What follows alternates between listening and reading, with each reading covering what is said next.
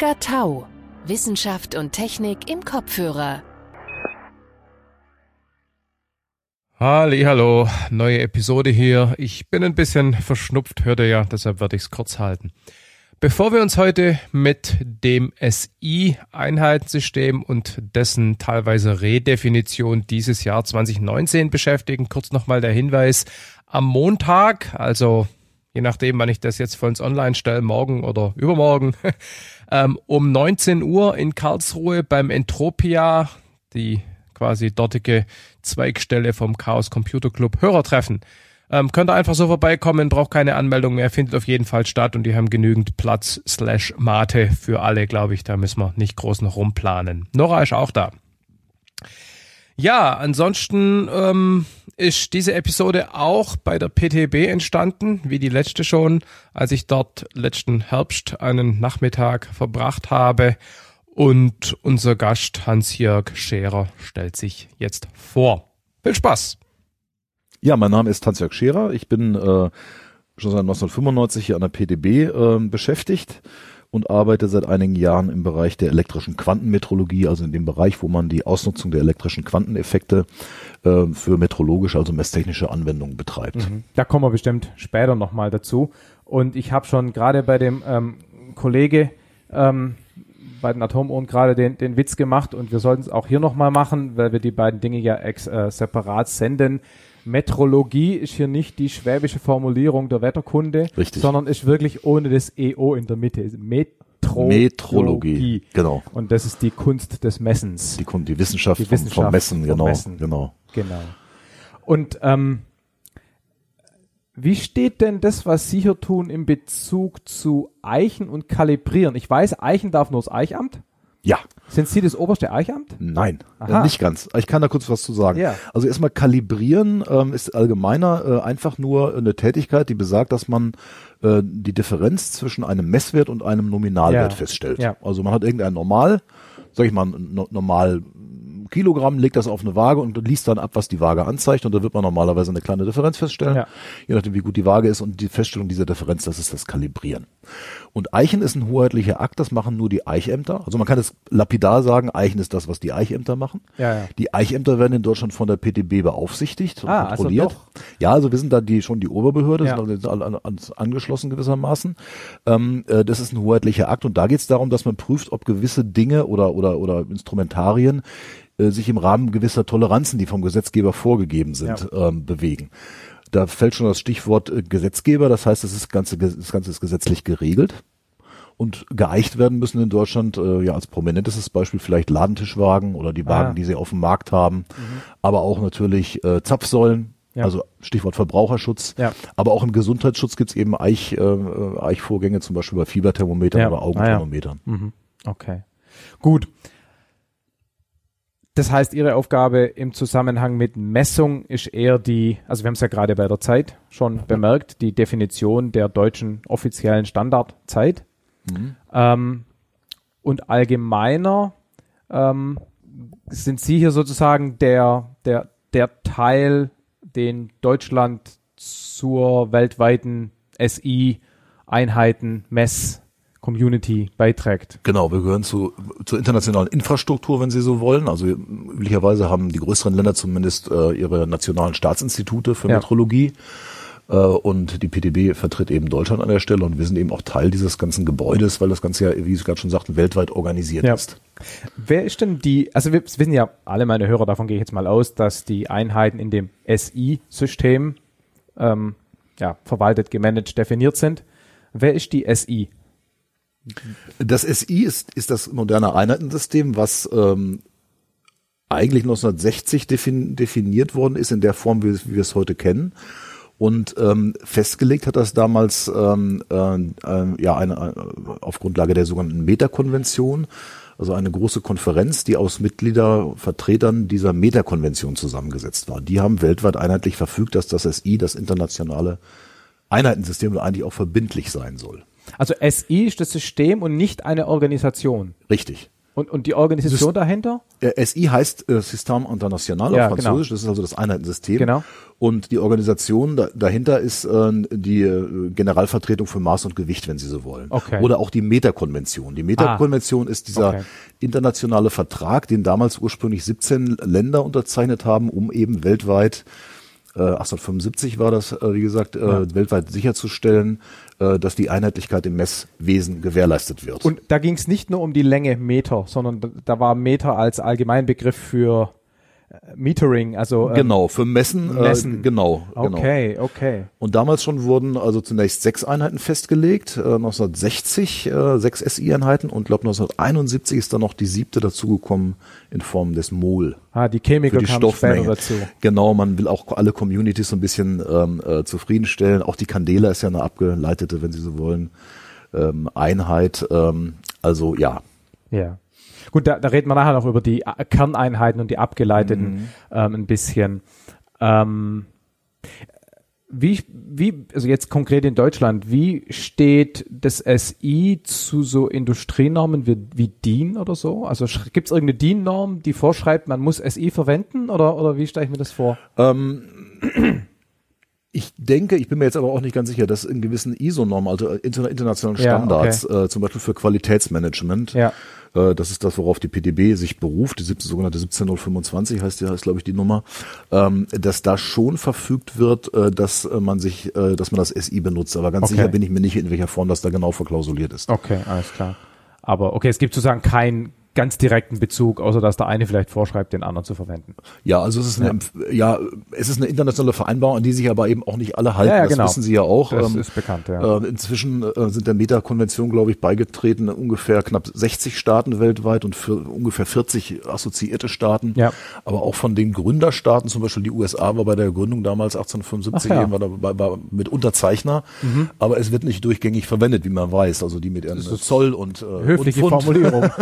Gut, die Sekunde setzen sie ein. Das glaube ich vor allem bei der Länge und beim ein, Gewicht, ja, wo sie nicht mit. Aber in den anderen Ja. eben diese, diese imperialen Einheiten, die dann noch verwendet, dann führt ja auch zum Teil tatsächlich dann dazu, dass Fehler passieren. Auch gab es auch schon Unglücke. Ja, ja, klar. Satelliten oder oder zum Beispiel beim und, und auch in der Luftfahrt, glaube ich, beim, beim Airbus-Projekt, da ist mal irgendwas, da hat was nicht zusammengepasst, weil man Zoll und, und Okay. Zentimeter irgendwie verwechselt ja, hat. kann gut sein, ja. Da passieren dann solche Dinge. schon peinlich. Ähm, bevor wir uns über die konkreten Einheiten nochmal unterhalten, ähm, es gibt ja verschiedene Begrifflichkeiten. Größe, Dimension, Einheit. Ja. Können Sie das mal auseinanderpopeln? Also eine Größe ist das, was sozusagen durch die Physik definiert ist. Also zum Beispiel die Kraft ist eine Größe oder die Stromstärke ist eine Größe Ja. oder die Temperatur ist eine Größe. Also g- sozusagen ein Effekt in der Physik, der halt Ähm, einfach stattfindet, den man ja, messen will. Eine, genau, ja, kann man so, kann man so sagen, ein Phänomen Ein sozusagen. Phänomen, genau, Genau. Mhm. Und äh, wenn man das misst, dem also einen Wert zuordnen will, dann besteht dieser Wert aus einem, aus einer Zahl und Ja. Mhm. einer Einheit. Und zwar kann man sich das mathematisch als Produkt vorstellen. Das heißt, wenn ich zum Beispiel ähm, den Wert habe für eine Länge drei Meter, Ja, ja, ja. dann, na, dann ist dreimal Meter. Wenn ich die Einheit kleiner wähle, wenn ich aus den Metern Zentimeter mache, wird die Zahl davor für größer. Ja, Drei ja. Produkt sind 300 Zentimeter. Ja. Deswegen wie ein Produkt. Produkt, ja klar, ja. Hm. Ist witzig, ich hätte jetzt äh, für das Wort Dimension auch Größe verwendet. Aber okay, nee, macht schon Sinn. Also die Größe ist der Effekt, die Dimension ist die. Menge, die Quantität und die, äh, die, die Einheit ist die Referenz, Ja. gegen die man es. Ja, wenn man physikalische Ja. Größe sagt, dann vermeidet man, dass man mit einem Wert verwechselt Größe. Ja, ja, ja, genau. Ja, okay, alles klar. Und das heißt, wo, worüber wir jetzt hier reden, ist, weil Sie ja gerade schon sagten, äh, man kann das als Produkt verstehen, dann ähm, ist natürlich die äh, Längen, wenn wir bei der Länge bleiben, die Angabe nur dann korrekt, wenn sozusagen beide, beide Faktoren auch hinreichend präzise definiert sind. Also wenn ich halt sagen, dreimal Meter und niemand Richtig. weiß so genau, wie lang ein Meter ist, haben wir ein Problem. Richtig. Also wenn man richtig messen will, braucht man erstmal eine, eine klar definierte Einheit. Genau. Ganz klar. Und das ist die Aufgabe von SI. Nicht nur zu proklamieren, die Einheit für Länge ist der Meter, sondern auch in irgendeiner Art und Weise Ja. kalibrieren, wie lang der denn jetzt ist. Genau, das sind die, die, die beiden Unterschiede. Also das eine ist die Definition der Einheit, die Ja. sollte so sein, dass sie auch praktikabel ist. Und da kommen wir zum zweiten Punkt. Praktikabel heißt, dass man diese Definition tatsächlich in die Praxis umsetzen kann. Das Mhm. Ja. heißt, in einer Messverkörperung auch darstellen kann, um die Einheit dann, wie wir sagen, auch weiterzugeben. Mhm. Und das ist in der Tat in dem SI, wie wir das bislang kennen und wie es wahrscheinlich noch bis Mai nächsten Jahres ja auch in Kraft sein wird, Ja.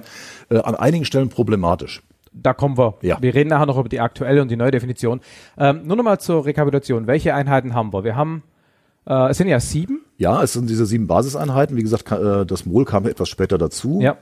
Ähm, Also Meter, Kilogramm, Sekunde, Ampere, Candela, Kelvin und Mol. Okay, also Meter ist die Länge. Meter für die Länge, Kilogramm für die Masse. Warum nicht Gramm? Also normalerweise Ähm, ist Kilo ja, ja, ein, ist richtig. einer dieser Ja. Größenordnungspräfixe. Ist eine Ausnahme, es war auch, glaube ich, mal das Gramm, ich glaube, im, im sogenannten CGS-System, was lange vor dem SI äh, Mhm. mal proklamiert war oder auch mal gültig war sogar, äh, das CGS steht für Zentimeter Gramm Sekunde, da war Ach es ja ja. das Gramm. Und ähm, ich nehme an, ich weiß es nicht ganz genau, dass man das irgendwann zum Kilogramm äh, geändert hat, einfach aus praktischen Gründen. Mhm. Ein Einheitensystem ist immer was Praktisches, es soll praktikabel sein. Ja.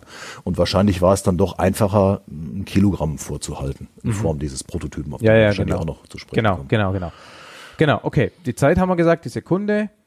Stromstärke. Stromstärke, Ist, glaube ich, die, klar. Ele die elektrische Basiseinheit, genau. Genau. Also ich denke, soweit äh, ist, glaube ich, allen, glaube ich, auch intuitiv bekannt. Ja, ja. Kelvin Kelvin für die Temperatur. ist wie Grad Celsius nur verschoben. Auf Genau, hieß früher mal Nullpunkt. Grad Kelvin, ist dann auch irgendwann. Hieß es echt früher mal Grad Ja, hieß- Kelvin? ist auch mal Grad Kelvin Ah. und dann diesem Einheitensystem ist auch, seit es existiert, immer wieder verbessert worden und Ja. es gab auch Resolutionen und irgendwann hieß es dann mal Kelvin. Ja, genau. Schreibt trotzdem immer noch die halbe Welt Grad Kelvin. Wusste nicht, dass es mal ja, richtig ja, war. es ist Kelvin. Okay. Äh, und dann haben wir die zwei Einheiten, mit denen, glaube ich, äh, viele Leute nicht ganz so viel anfangen können. Mol, Stoffmenge. Was heißt Stoffmenge? Ja, es ist im Prinzip, ähm, wie wir es schon eingangs, eingangs gesagt haben, eine Reminiszenz an die Chemiker. Äh, Im Prinzip ist das Mol ja nur ähm, so, eine, so ein Begriff wie ein Dutzend. Wenn ich sage, ich habe ein Dutzend Eier, dann, dann, dann weiß jeder, was gemeint ist. Und ein Mol ist eben traditionell ähm, die Anzahl von Teilchen, das können Atome, Moleküle, aber auch andere Sachen. Sie können auch sagen, ich habe ein Mol m, Ping-Pong-Bälle oder sowas. äh, und, und die Anzahl, die dahinter steckt, die ist, ist, eben die Avogadro-Zahl. Ja. Ja? Da war eine sehr große Zahl, eben 6 mal 10 hoch 23, glaube ich, Ja, ungefähr. Ping-Pong- Ping-Pong-Bällen schwierig. Äh, Genau, aber in der Chemie bietet sich das eben an, weil man eben mit, meistens mit Molekülen oder Atomen hantiert. Und ja, im Prinzip ist das, eine, wenn Sie so wollen, eine triviale Einheit. Da muss man nicht groß was realisieren, das reicht, wenn man abzählt. Und, und die spielt in der Chemie irgendwie eine besondere Rolle, an die ich mich, ich bin absolute Chemielaie, nicht mehr erinnern kann. Also Naja, das war irgendwie die Anzahl der Atome in irgendeiner bestimmten Masse oder irgendeiner Menge oder keine Ahnung, ich hab's echt vergessen. Ja, man hat festgemacht damals an dem Kohlenstoffisotop C12 Ah. und man hat gesagt, das sind so viel Teilchen wie in 12 Gramm äh, Ah. des Kohlenstoffisotops und so weiter vorkommen. Genau, Ja. okay, ja. Okay, und die Chemiker verwenden das Ganze zur ja, Mengenmessung letztendlich. Genau, Also nicht Mengen- Gewichtsmessung, sondern Mengenmessung. Ganz genau, es wird zur Ja. Mengenmessung verwendet, Genau. ganz genau. Okay. Und dann haben wir noch die Lichtstärke, Candela. Ja. Ähm, Ja, ähm, das ist äh, auch eine besondere Einheit und äh, da tun sich, glaube ich, auch viele mit schwer, weil das ähm, im Prinzip die Biologie des Auges berücksichtigt. Wenn Sie von Lichtstärke sprechen, also von dem physikalischen Phänomen Licht, dann ist es ja so, dass man Licht physikalisch erstmal theoretisch relativ gut im, im Griff hat. Man kann zum Beispiel die Strahlung eines, eines Sch- Schwarzkörperstrahlers, also eines Hohlraumstrahlers, ziemlich genau, sehr genau berechnen. Die Strahlungsgesetze kennt man. Aber die Lichtstärke gibt eben an, welches Lichtempfinden das menschliche Auge dabei hat. Das heißt, da werden die radiometrischen Einheiten, also die Kenngrößen, die physikalisch berechenbar sind, mit den sogenannten photometrischen, die kommen da zusammen. Photomet also photometrisch heißt ist das, was das Auge wahrnimmt Ja. sozusagen. Ja? Also da, da kommt, kommt die Biologie des Auges, wenn Sie so wollen, mit ins Spiel. Und an der Stelle ist es dann, da wird es dann auch kompliziert, muss ich selber gestehen als Elektriker. Und- Und äh, wir reden gerne noch über, über abgeleitete SI-Einheiten. Wie kann man, wieso kann man die nicht? Also ich finde es, ich meine, man Ja. könnte argumentieren, dann können wir das Dezibel auch uns dazu nehmen, wenn wir da das Bio, die Biologie des Ohrs irgendwie also einbauen. Das stimmt. Die, die Wahl der, der Basiseinheiten, die ist sehr willkürlich. Das ist damals auch aus praktischen Gründen so gewählt worden. Mhm. Zum Beispiel beim Ampere ist es so, äh, ein paar Jahrzehnte später wäre keiner mehr auf die Idee gekommen, das Ampere äh, als elektrische Basiseinheit zu wählen, weil sowohl für die Spannung, also das Volt, als auch für den Widerstand, das Ohm, viel praktikabler gewesen wäre. Als, als man das damals aber festgelegt hat, 1948, da dachte man noch, oder da war es auch so, dass man das Ampere bess, besser im, Griff- im, im Griff haben könnte. Messtechnisch. Hat sich dann, genau, als Trugschluss erwiesen hinterher. Aber äh, da ist eine gewisse Willkür in der Tat. Und ähm, ja, diese abgeleiteten Einheiten, die Sie gerade ansprachen, das ist eben das Schöne am SI-System. Das ist ein kohärentes Einheitensystem, um den Begriff Kohärenz mal ins, Sp- ins Spiel zu bringen. Ähm, wenn Sie zum Beispiel ähm, die Größe Kraft betrachten, Kraft ist physikalisch Masse mal Beschleunigung, wird gemessen in Newton. Äh, Masse mal Beschleunigung, die Einheit der Masse ist das Kilogramm, Beschleunigung ist Meter pro Sekunde pro Ja. Quadrat. Wenn Sie jetzt ein Kilogramm mal ein Meter pro eine Sekunde Quadrat nehmen, haben sie genau einen Newton. Ja. Das heißt, da kommen keine Vorfaktoren, also keine Faktoren ins Spiel oder ja, Produkte, wo nicht der Faktor eins eine Rolle spielt. Es Ah. gibt nur gradzahlige Exponenten der Basiseinheiten. Ein Beispiel für eine nicht kohärente, aber auch abgeleitete Einheit zum Beispiel ist das Elektronenvolt. Äh, denn äh, ein Elektronenvolt, das ist also die Ladung eines Elektrons mal den durchlaufenden Spannungs, äh, die Spannungsdifferenz von einem Eine Volt, Volt, ja. ist also eine Energiemenge, ist also ein Joule, aber ein Elektron hat eben 1,6 mal 10 hoch minus 19 Coulomb. Und deswegen haben sie dann eben äh, ganz einfach ausgerechnet, dass ein Elektronenvolt 1,6 mal 10 hoch minus 19 ungefähr Joule ist. Weil da jetzt 1,6 mal 10 hoch minus 19 vorsteht, ist das nicht kohärent zu dem Basiseinheit, ist aber trotzdem abgeleitet. Okay. Wie sieht es aus mit ähm, dem Grad Celsius? Das ist ja durch Addition letztendlich verschoben. Also das ja ganz äh, komisch. Ja, oder? das ist ähm, die Celsius-Skala ist älter, genau. Die geht ja noch zurück auf äh, den Gefrierpunkt des Wassers, Genau. glaube ich. Ja, Ähm, das Kelvin, äh, was wir heute als Basiseinheit haben, das ist ähm, ein Maß für die thermodynamische Temperatur. Ja. Also nachdem man in der Physik erkannt hatte, dass Wärme nichts anderes ist als die ungeordnete Bewegung von Teilchen, hat man eben gesagt, okay, an diese Bewegung, da können wir auch den Temperaturbegriff direkt anknüpfen. Und äh, wenn Sie so wollen, ist, dir, ist das Kelvin nur ein Maß für die, für die Bewegungsenergie, sage ich mal, eines Gases. Also wenn Sie das Gas wärmer machen, bewegen sich die Teilchen darin schneller, haben eine größere mittlere Energie. Und der, der Vermittlungsfaktor zwischen der Energie auf der einen Seite und der Temperatur auf der anderen Seite, der kommt wahrscheinlich nachher auch noch, das ist die sogenannte Boltzmann-Konstante. Genau, ja. Und die hat man damals auch willkürlich so gewählt, dass man, naja, die, die, die Ah. Energie konnte man thermodynamisch berechnen, dass man dann auf die alten Werte der bekannten Temperaturskala ungefähr kam. Mhm. Da, so kam dieser Wert zustande. Okay. Okay, das heißt also, Newton wäre eine kohärente Einheit. Sie hat zwar einen eigenen Namen bekommen, aber sie lässt sich, wie Sie sagten, mit Faktor von 1 durch andere Einheiten darstellen. Genau. Und davon gibt es eine ganze Menge. Natürlich fallen mir spontan wieder keine ein. Spannung, aber Spannung Sie, Sie kennen das Ohmsche Gesetz. Ja, logisch, klar. Spannung ist, äh, äh, Spannung, Spannung ist Widerstand mal Stromstärke. Wenn Sie einen Ja. Volt haben, das ist ein Ohm mal ein Ampere. Ja, ja, genau. Ja, genau. Gut, und dann gibt's andere Einheiten, die sind zwar gesetzlich erlaubt, aber sind nicht kohärent. Also ein Liter zum Beispiel, wie ist denn da? Ein Liter ist ein, ein, ein, ein was ist ein Tausendstel Kubikmeter? Ein, ein Liter ist 10 mal 10 mal 10 Zentimeter. Und von daher also 0,1 mal 0,1 mal 0,1 Meter. Und wenn Sie es dann als Basiseinheit ausdrücken würden, dann haben Sie 0,1 hoch 3, also, Also 0,00, Tausendstel? also ein Tausendstel, genau. Kubikmeter, genau. Und damit wäre es Und damit ist es nicht, nicht, nicht kohärent. kohärent, Genau. aber es ist zumindest mal äh, in Anführungszeichen ein gerader Faktor. Also Genau. es ist sowas Es wie ist ein Centi oder Kilo genau, davor. Es, ge- genau, kann man so sagen. Genau. Es ist, ja, genau. und dann gibt's noch, Ein, ein, Mil, ein Millikubik. Nee, Okay. was habe ich gesagt? ja doch, ein Millikubikmeter. Milli- Millikubikmeter. Millikubikmeter So, wären ist Liter. es wieder weg, genau. genau. genau. Und, und dann gibt's noch sowas wie Seemeile. Ja. Die sind ja ganz Ja, das sind die beiden. Also in der Luftfahrt äh, und in der Seefahrt, da gibt's noch diese ganzen Einheiten, die keine SI-Einheiten sind, sowas wie Meilen Ja. äh, für Ab Abstände oder Knoten für Geschwindigkeiten, äh, die natürlich mit über einfache Umrechnungsfaktoren mit den SI-Einheiten, also Meter pro Sekunde oder auch äh, Meter verknüpft Ja. sind, die aber eben nicht SI sind, die aber auch noch gebraucht werden, einfach weil es ja, sich so eingeschliffen hat. Genau, das ist aber auch die einzige Begründung. Das ist die einzige Begründung. Na. Und wie gesagt, es geht immer um Praktikabilität. Es wäre natürlich schöner an einigen Stellen, gerade die Physiker vielleicht, die würden sich wünschen, wenn man davon Abstand nehmen würde, aber es, ja, es hat sich so etabliert und es Ja. wird so weitergemacht. Ist auch ganz interessant, die Seemeile ist ja definiert als letztendlich ein Bruchteil des Abstands von Längengraden am Äquator. Also das kommt auch Ja. von der ganzen, in Anführungszeichen, Messtechnik her ganz klar aus der Schifffahrt Ja, und aus der makroskopischen Welt. Und Ja. das ist ja ein Trend, den wir im SI-System gar nicht mehr haben. Da gehen wir ja immer mehr Richtung Mikro, Mikro, Mikro. gerade jetzt bei der Neudefinition, Genau, die kommt, genau, wird, da genau. tritt der Quantencharakter, wird, wird Rechnung getragen. Genau. Eben, genau. Genau, und dann nur um es vollständig äh, durchzudeklinieren, es gibt ja noch andere Einheiten, eben zum Beispiel sowas wie Zoll, Bildschirmdiagonalen beispielsweise, die haben keinen Bezug, also sind nicht kohärent. Ähm, natürlich kann ich sie umrechnen, Genau. haben aber auch wahrscheinlich, also ich schätze mal, für die Seemeile gibt es eine gesetzliche Erlaubnis, Ausnahme in der Luftfahrt, wo es das für Zoll wahrscheinlich nirgends gibt. Das hat sich einfach nur so eingeprägt. Es ist ganz einfach, das Zoll ist keine SI-Einheit. Ja, das ein ist die Zoll, ist, Seemeile ein auch Zoll ist ein Inch, genau. Und eine Seemeile ist auch keine. Es verbietet Ihnen ja auch keiner, das, ähm, äh, die anderen Einheiten zu gebrauchen. Also es gibt keiner, Ja, ja, keiner würde Ihnen Strafzettel geben, wenn Sie, wenn Sie das nicht machen. Ausnahme ist allerdings wieder, fällt mir ein, im deutschen Handel zum Beispiel. Der Metzger darf nicht wie früher ein, auf seine Auslage schreiben, hier ein Pfund? Pfund, Met. Das ist, Okay. da kann man theoretisch dann, äh, wenn ein Kunde das sieht, der kann dann zum Ordnungsamt gehen und dann wird er wahrscheinlich abgemahnt. Ja. Aber darüber hinaus gibt's äh, gibt's da keine, keine Strafen. Okay. Jetzt habe ich mir ähm, in der Vorbereitung äh, aufgeschrieben, dass es auch innerhalb der sieben SI-Einheiten nochmal eine Zweiklassengesellschaft gibt. Also auf der einen Seite das Kilogramm, das Kelvin und die Sekunde Mhm. und auf der anderen Seite der Meter, das Ampere, Mol und die Candelas. Ja, ich ja. habe vergessen, was der Unterschied ist. Ähm, die ersten drei, die Sie genannt haben, also äh, das Kilogramm, die Sekunde und das Kelvin, die, die hängen nicht mit den anderen zusammen. Die anderen vier Einheiten, die Sie, Basiseinheiten, die Ja. Sie genannt haben, die sind Verknüpfungen, äh, also zum Beispiel im Ampere steckt das Meter mit drin und das Kilogramm. Da kann ich nachher noch zu, äh, drauf Ja. eingehen. Aber zum Beispiel in Kelvin, da steht, steckt nichts weiter drin. Das ist quasi isoliert.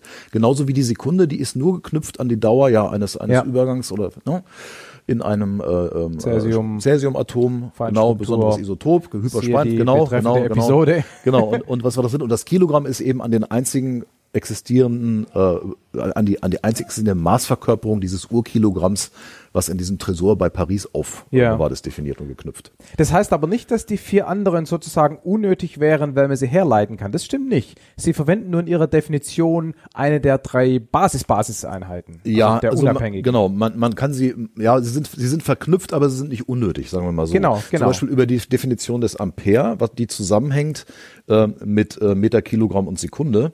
Ähm, äh, die Definition des Ampere liefert einem den Wert, den exakten Wert der äh, magnetischen Feldkonstanten. Ja.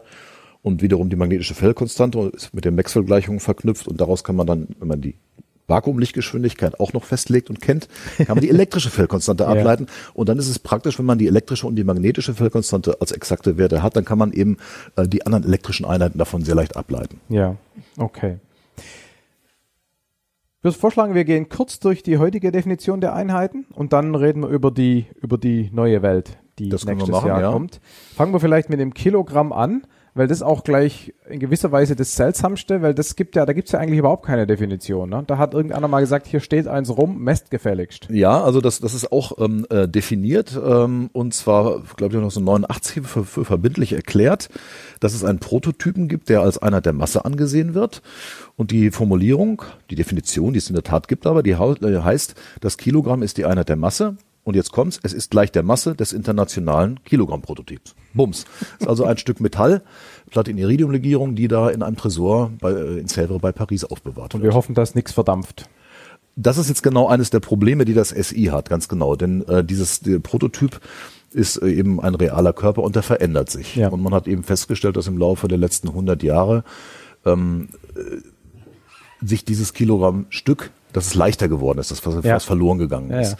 Und das ist natürlich schlecht, wenn Sie sagen, ja, auf der einen Seite eben, hier ist der, das, das, das Messnormal und auf der anderen Seite wissen Sie, es bleibt nicht konstant, dann haben Sie ein Problem. Ihr seid einfach viel zu ähm, äh, praxisorientiert, weil Mathematiker würden jetzt sagen, ist kein Problem. Das ist ja die Definition. Also wenn das Ding leichter wird, macht ja nichts. Ja, Weil wir, ist- es ist ja definiert als Das ist aber das Problem. Man nicht für einen Mathematiker. Äh, ma- Man weiß, es wird leichter und das heißt, wenn Sie das, dieses Kilogramm-Prototyp jedes Jahr einmal mit einem anderen Gewichtsstück vergleichen, dann messen Sie bei dem anderen jedes Mal einen anderen Wert. das andere Sie, halt falsch. Nee, das andere hat sich, wenn Sie wissen, dass sich das nicht verändert hat, dann haben Sie ein Problem. Und wenn Sie eben auch ähm, berücksichtigen, dass zum Beispiel die ähm, Basiseinheit Ampere auch vom Kilogramm mit abgeleitet ist, Mhm. über die Kraftwirkung, eine Kraft steckt immer auch eine, eine, eine Masse mit drin, über Ja. Masse mal Beschleunigung, wie ich schon sagte eingangs, ja, ja. Äh, dann ist es eben ein Problem, weil andere Klar. Einheiten dann auch davon abhängen. Das war gerade auch nicht ernst gemeint. Nee, ne? nee, das also, ist, aber äh, ich muss es, ich muss an der Stelle genau nochmal erklären, was dahinter steckt. klar. Das ist eines der Probleme, die das moderne SI hat. ja, ja, ja. Wie sieht's ähm, beim äh, äh, Kelvin aus? Da hatten wir schon was gesagt von thermodynamischen Geschichten. Ja, Also also Wie ist es da definiert? ähm, die Definition des Kelvin, äh, das ist äh, festgemacht am Trippelpunkt des Wassers, also an einem Punkt äh, im Phasendiagramm des Wassers, wo alle drei Phasen koexistieren können. Mhm. Alle drei Phasen heißt also Eis, also fest, Ja. Flüssig, also Wasser und gasförmig, also Wasserdampf. Es gibt Ja. einen, einen, Punkt in dem Diagramm Temperatur von äh, oder Druck von Temperatur, Ja. wo das koexistent ist. Ja. Und dann lautet die Definition, das Kelvin, die Einheit der thermodynamischen Temperatur, ist der 273,16. Teil der thermodynamischen Temperatur des Triebelpunkts des Wassers. Und an dem 273,16. Teil sieht man den gewaltsamen Versuchs, auf die alten Grad Richtig. Celsius hinzubiegen. Ja, so, so, so ungefähr. Äh, ganz, ganz, ganz genau. Man ja. hätte es auch genauso gut anders machen Ja, können. ja, genau. Ja, Das ist okay. Genau. Okay, dazu muss ich aber dann wieder irgendeinen Druck genau gemessen haben, ne? Wobei den kann ich vielleicht, weil sonst weiß ich ja nicht, wo dieser Punkt ist. Ja, äh, sie machen es anders. Sie, sie, ähm, man nimmt äh, klassischerweise, äh, was ich schon öfter auch gesehen habe, eine sogenannte Trippelpunktzelle, also einen geschlossenen äh, Glaskolben, in dem sie ähm, sehr reines Wasser haben. Es kommt Ja. auch noch auf die, auf die Zusammensetzung eben an. Äh, sie kühlen das so äh, eben ab äh, bis auf annähernd 0 Grad Celsius und äh, können dann, wenn sie das alles also richtig vorbereiten durch durch durch Anschlagen, also sie geben eine kleine Störung rein und dann haben sie also dann dann, dann kristallisiert das an einigen Stellen aus, an anderen bleibt es flüssig und in diesem Gleichgewichtszustand haben sie dann also genau den Trippelpunkt hergestellt und dann stellt sich thermodynamisch automatisch diese Temperatur ein. Und unter Druck. Also der Druck muss ja auch schon. Ähm, ja, das ist eine gute Frage. Das ist in dem, in dem, äh, das stellt sich dann automatisch in diesem, in diesem geschlossenen System richtig ein. Ja, Ja, das stellt sich dann selber so ein. Das macht die Thermodynamik. ja, okay. Interessant. Ähm, die Zeit haben wir schon gesehen, also beziehungsweise ähm, es hat entweder schon oder gibt sehr bald eine Episode zu Atomuhren, weil ich war gerade drüben bei Ja, den Kollegen. ja. Äh, das heißt, äh, da wird einfach äh, ja gemessen, äh, es werden Frequenzpeaks äh, gezählt bei einer bestimmten Frequenz, die aus einem Cäsiumatom entsteht. Genau. Die Schwingungsdauer eines bestimmten Übergangs in Genau. dem Cäsiumatom äh, genau definiert. Muss man noch aufpassen, dass man eben die thermodynamischen, also die thermischen Verschiebungen mit berücksichtigt. Ja. Äh, das ist, glaube ich, auf 0 Grad, also auf 0 Kelvin ist das eigentlich äh, definiert. Wenn man äh, normale Temperaturen anlegt, also wenn höhere Temperaturen Ja. äh, vorhanden sind, dann, dann wackeln diese Atome stärker und dann Ja. gibt es eben sogenannten Doppler-Effekt und der verschiebt diese Frequenz ganz leicht. Deswegen muss man da gewisse Korrekturen einrechnen. Genau. Das hat man aber sehr gut im Griff und wie Sie ja schon gehört haben, extrem genau. Ja. Also man kann nicht so genau messen wie Frequenzen oder wenn Sie so wollen auch die Zeit. Ja. Das geht also mit relativen Genauigkeiten von 10 hoch minus 16 oder mit Genau. den ganz modernen Uhren sogar 10 hoch minus 18. 18, genau. Ja, genau. Und wie gesagt, da haben wir eine komplette Episode dazu, brauchen wir jetzt nicht groß weiter reden. Für den Meter gab es früher auch mal so, ein- so einen Prototyp, der irgendwo rumstand, oder? Der Urmeter. Äh, Das ist richtig. Das war auch, glaube ich, eine Platin-Iridium-Legierung und die wurde auch bei Paris ähm, aufbewahrt. Die Franzosen Genau wie das spielen da echt eine wichtige Rolle. Die haben Ja, ja auch irgendwie diesen, dieses internationale Zeitnorm machen die ja auch, ne? Also, ja, ja, ich will zum Stichwort Frankreich kann ich gleich mal historisch noch was sagen. Ja. Äh, die Idee äh, überhaupt eines internationalen oder sogar wohl globalen Einheitensystems, die kam äh, auf ähm, zur Zeit der französischen Revolution. Und deswegen ist Frankreich da auch ganz schnell der Stelle ganz wichtig. Damals hatte man eben festgestellt, dass zum Beispiel nach den Irrungen und Entwirrungen des, des 17. Jahrhunderts, zum Beispiel in Deutschland, was eben in sehr viele kleine Territorien zerfallen war, äh, dass man die Situation hatte, äh, dass zum Beispiel in jedem Herrschaftsgebiet eine eigene Elle, also Maß für die für die Ja. Länge existierte. Und das war immer festgemacht am, an der Ellenlänge des tatsächlich gerade herrschenden Fürsten. Und Ja. wenn der St- wegstarb, dann gab es eine neue Elle. Und alles war ganz fürchterlich. Es gab Dutzende von Ellen, glaube ich, im deutschen Territorium. Also wenn das mal reicht, vielleicht waren es sogar 100. Äh, und das ist natürlich alles ein enormes Handelshemmnis Ja. gewesen. Hat auch zu Streitereien wahrscheinlich geführt, aber eben auch dazu, dass eben Handel komplizierter wird, wenn man immer, immer umrechnen muss Klar. und manchmal gar nicht weiß, wie man umrechnen muss, vielleicht sogar. Und dann hat man eben das irgendwann erkannt, dass es also aufgrund des, des Handels eben und auch Verbraucherschutz wahrscheinlich, äh, dass so ein globales Einheitensystem eben vonnöten ist und hat dann ähm, ja im äh, Ende des 18. Jahrhunderts eben erstmalig den Versuch gemacht, äh, Einheiten zu definieren. Und das waren damals ähm, die Einheit äh, des Liters, also das Volumen eines Liters, das war festgemacht an 10 mal 10 Zentimeter, 10 mal, nein, Entschuldigung, die Einheit des Kilogramms, muss ich erstmal sagen. Die war festgemacht an einem Würfel der Kantenlänge 10 Zentimeter, den man mit reinem Wasser füllte. Ah, über die das Dichte. War, da, das war, das war, genau, das war ein Kilogramm. Und äh, die, äh, die Zeit, also die Sekunde war festgemacht an die Rotationsdauer der Erde, Ja. also an die, an die Taglänge sozusagen. Und auch äh, der Meter war festgemacht an einem, an, an der Meri- Meridianlänge, also an dem Erdumfang sozusagen. Ah, okay. Da hatte man sich tatsächlich also nicht mehr an der Normelle. Nein, das war, das war schon ein, ein Schritt vorwärts in Ja. eine modernere Richtung. Ja. Ja. Und das waren die ersten drei Basiseinheiten, wenn Sie so wollen. Okay. Und dann hat es allerdings eine ganze Zeit gedauert, wenn Sie sich überlegen, also von, von 1790 bis äh, später 1875, bis diese internationale Meta-Konvention tatsächlich dann global tatsächlich ein, ja, ein wirklich praktikables Einheitensystem, mit dem jeder äh, gut arbeiten konnte, definiert hat. Und wie ist der Meter heute definiert? Weil der Urmeter spielt ja keine Rolle mehr. Ja, ähm, der Meter ist äh, heute definiert über darüber über die Sekunde und über die Licht, die Vakuumlichtgeschwindigkeit. Okay. Mhm. Man Ja. hat nämlich, ich glaube, es war in den 70er oder 80er Jahren irgendwann gesagt, wir legen jetzt mal den Wert für die Vakuumlichtgeschwindigkeit fest. Mhm. Warum kann man das machen? Naja, die moderne Physik, Albert Einstein, Relativitätstheorie, die sagt eben, die Vakuumlichtgeschwindigkeit ist überall im Universum gleich und unabhängig vom Bewegungszustand des Körpers oder des Systems. Ja. Also kann man diesen Wert auch festlegen. Den hat man damals festgelegt auf diese knapp 300.000 Meter pro Sekunde. Wenn ich die Geschwindigkeit festgelegt habe und gleichzeitig auch die Sekunde Ja. festgelegt habe, dann folgt der Meter daraus. Ja. Und so ist die moderne Definition des Ja, Meter. okay. Strom, Ampere? Ja, äh, das ist eine Definition, die ist von äh, 1948 und die ist relativ äh, anschaulich, aber gleich, gleichzeitig auch bemerkenswert. Ähm, heißt nämlich, dass Ampere ist die Stärke eines konstanten elektrischen Stromes, der durch zwei parallele, geradlinige, unendlich lange und im Vakuum im Abstand von einem Meter voneinander angeordnete Leiter von vernachlässigbar kleinem kreisförmigen Querschnitt fließend zwischen diesen Leitern je ein Meter Leiterlänge die Kraft 2 mal 10 hoch minus 7 Newton hervorrufen würde. Das ist echt interessant, weil erstens sind interessante Annahmen drin, unendlich lang und Richtig. so. Und zweitens sieht man, dass andere Einheiten, ein Newton, ein Richtig. Meter mit Genau. äh, kommen. Ne? Das Genau. schön. Also die, die, die Einheit der Stromstärke, das Ampere, wird rückgeführt oder wird zurückgeführt, abgebildet auf die Kraft. Die Kraft, Ja. die eben zwischen zwei stromdurchflossenen Leitern herrscht. Ja. Und wie Sie schon sagten, äh, man braucht idealisierte Annahmen. Man kann sowas nicht in der Realität eins zu eins herstellen. Es gibt keine unendlich dünnen und unendlich langen Leiter. Mhm. Das kann man nur approximativ machen. Und das ist genau ein Problem bei dieser klassischen Ampere-Definition. Mhm. Wohl kann man den exakten Wert der magnetischen Permeabilität ableiten. Ähm, dieses μ 0, der, das Ja. folgt direkt, da müsste man jetzt ein bisschen rechnen, aber es ist ein Dreizeiler, das folgt direkt aus dieser Definition, dass diese, diese 4 Pi mal 10 hoch minus 7 und da kommen die Einheiten hinter Mhm. sind. Äh, und dann eben auch die elektrische Feldkonstante unter Zuhilfenahme der. Vakuumlichtgeschwindigkeit, ganz genau. Das, da ist man dann fein raus. Aber wenn man tatsächlich das Ampere realisieren möchte mit so einer ja, Vorrichtung, die diese idealisierte Definition realisiert, äh, darstellt, dann bekommt man eben ein Problem. Äh, Und, und wie macht man das ganz konkret heute? Also ich kann jetzt mal sagen, dass man es damals oder ja, vor 100 Jahren ungefähr wahrscheinlich angefangen, direkt probiert hat, indem man entsprechende Apparaturen aufgebaut hat, sogenannte Stromwagen. Da hat man einfach zwei Leiter, um möglichst lang zu werden, als Spulen aufgewickelt, konzentrische Spulen, die ineinander gesteckt haben. Der hat dann Strom durchgeschickt, die üben eine Kraft äh, aus, das heißt, sie ziehen sich an. Diese ganze äh, Anordnung hat man auf eine Seite einer Balkenwaage, wenn Sie so wollen, gehängt. Das heißt, die Balkenwaage wurde ausgelenkt und auf der anderen Seite hat man das dann aufgewogen mit einem Gewichtsstück. Deswegen heißt das Stromwaage. Ja, Also die Kraft wurde ausbalanciert und zeigt direkt, dass das eben zurückgeführt wird auf Meter, Kilogramm und Sekunde, das das Ampere. Äh, konnte aber nie genauer realisiert werden als ähm, äh, einige Teile in 10 hoch 7.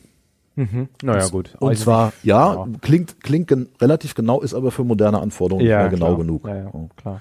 Okay. Und heutzutage macht man es ganz anders, ähm, weil es eben nicht genauer ging damals äh, und einem auch noch dann der Zufall zu Hilfe kam, dass zwei äh, Nobelpreisträger, spätere Nobel Nobelpreisträger, äh, elektrische Quanteneffekte entdeckt haben, die man benutzen kann, macht man es heute mit den elektrischen Quanteneffekten.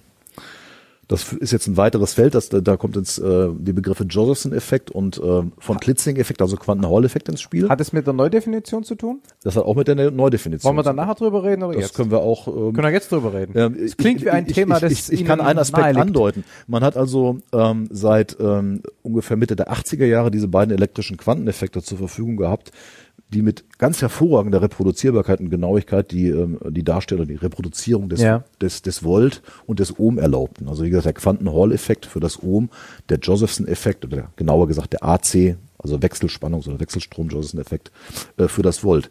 Genauigkeiten, Reproduzierbarkeiten im Bereich von 10 hoch minus 9 und besser waren damit möglich. Also mehr als zwei Größenordnungen besser, Ja. als man vorher mit Stromwagen Ja. oder sowas machen konnte. Und äh, da hat man damals gesagt, okay, wir können, äh, also die alte SI-Ampere-Definition mit den unendlich langen Drähten, äh, die sei mal dahingestellt, wir machen jetzt aus praktischen Gründen, gehen wir trotzdem dazu über, diese modernen Quanteneffekte zu nehmen und legen die entsprechenden Konstanten, die da auch auftauchen, wir legen diese Werte dafür fest. Und seitdem hat man also mit diesen festgelegten Werten für diese Quanteneffekte gearbeitet und hat die elektrischen Einheiten tatsächlich auf diese Quanteneffekte zurückgeführt. Das bedeutet aber gleichzeitig, dass man sich damals eben aus dem SI raus entfernt hat. Es ist eben nicht mehr zurückgeführt direkt auf die unendlich lange Leiter, die sich anziehen, Ja. sondern es war quasi ein Parallelsystem. Ja. Und das ist ein weiterer, weiteres Manko unseres heutigen SIs, dass wir also zwar extrem erfolgreich, aber trotzdem in diesem Dilemma leben, dass die elektrischen Einheiten außerhalb des SI realisiert Ah, ja, werden. Ja, ja, ja, ja, ja.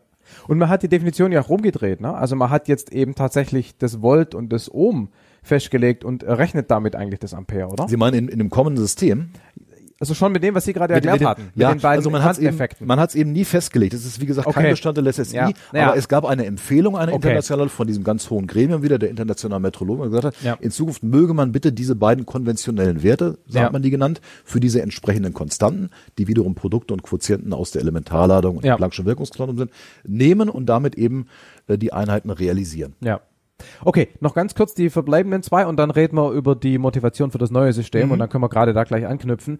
Ähm, Im Mol haben wir schon gesagt, gibt's nichts viel, gibt's nicht viel zu erklären. Man hat halt abgezählt. Abzählen, ja. Ne, und Ist dann kam Zahl. die Zahl halt raus. So wie ein Dutzend. Ja. Genau. Und bei den Candelas haben wir schon gesagt, wird's kompliziert, weil die Biologie irgendwie rein Die Physiologie des Auges sozusagen. genau. Ja. Wie, wie ist das dann ganz pragmatisch definiert? Also ich meine, man muss ja irgendwie ein Normauge annehmen oder Ähm, sowas. ja, also da, da, wie gesagt, ich äh, rede mich jetzt raus, ich bin ja Elektriker, Ja, aber Äh, die, die Candela, also die Einheit für die Lichtstärke, die ist definiert und das zitiere ich jetzt einfach. Ja. Die Candela ist die Lichtstärke in einer bestimmten Richtung einer Strahlungsquelle, die monochromatische Strahlung der Frequenz 540 mal 10 hoch 12, also Terahertz, aussendet und deren Strahlstärke in dieser Richtung ein 683 Watt pro Steradiant beträgt. Watt pro Steradiant ist Leistung pro Raumwinkelelement. Ja, ja, Ja, ja. Also es ist quasi auch zurückgeführt oder gekoppelt an die Leistung, an die Strahlungsleistung, wenn Sie so wollen. Und durch die Angabe der Frequenz äh, hat man wahrscheinlich versucht, die Empfindlichkeit des Auges da entsprechend abzubilden oder mit mitzunehmen. Ja. Oder okay, aber man hat es tatsächlich nicht über biologische oder biophysiologische Dinge definiert. Das ist ja schon eine rein das wäre schwierig, weil man dann kein Normal oder Eben. keine, keine eindeutige Vorschrift Eben. hätte. Ne? Also ist quasi So daran orientiert, aber dann ist schon ein normaler Ja, physikalischer Aufbau, Ja, der genauso willkürlich klingt wie eigentlich beim Ampere auch. Ja, würde ich auch so sagen, ja. Mhm. Und äh, ja, das wird jetzt alles neu definiert. Richtig. Das wird neu definiert. Ähm, also die, die Arbeit ist schon gemacht dafür und Genau. die hohen Gremien haben auch schon, es ist ja seit, seit vielen Jahren, eigentlich kann man sagen, seit, seit mindestens zehn Jahren in, in Vorbereitung. Ja. Die hohen Gremien haben getagt und tagen jetzt gerade wieder im äh, November, also im nächsten Monat, äh, trifft man sich, also diese Generalversammlung ähm, ähm, der Metakonvention trifft sich dann in Paris und dann wird hoffentlich beschlossen, durch Abnicken beschlossen, dass im Mai, glaube ich nächsten Jahres, ich glaube 19. Mai, Weltmetrologietag, dass dann das neue Einheitensystem in Kraft tritt. Ja. Und Sie hatten gerade schon gesagt, ein Grund dafür ist eben der, dass im, in, den, in der jetzigen Welt aufgrund der Problematik des Messens des Amperes mit der Stromwaage quasi eine Paralleldefinition stattfindet. Das ist eine, ein Grund. Man kann sagen, dass Ampere hatte dieses eine Problem, das man inzwischen ja gemerkt hat und auch tatsächlich umgesetzt hat. Mit modernen Quanteneffekten geht's ja viel besser. Ja. Das ist überhaupt nicht im SI mit drin. Das andere Problem des Ampere ist, es ist an das Kilogramm gekoppelt und man weiß, dass das Ja. Urkilogramm, dieser internationale Prototyp in Paris, bei Paris sich da verändert. Das ist ein anderes inhärentes Problem. Ähm, damit haben wir auch das Kilogramm-Problem schon angesprochen, was eigentlich Genau. einer der Urausschlaggeber eben war, dass man gesagt hatte, ne, ganz viele Dinge hängen mit dem Kilogramm zusammen. Ja. Das Kilogramm ist nicht stabil, also haben wir ein Problem.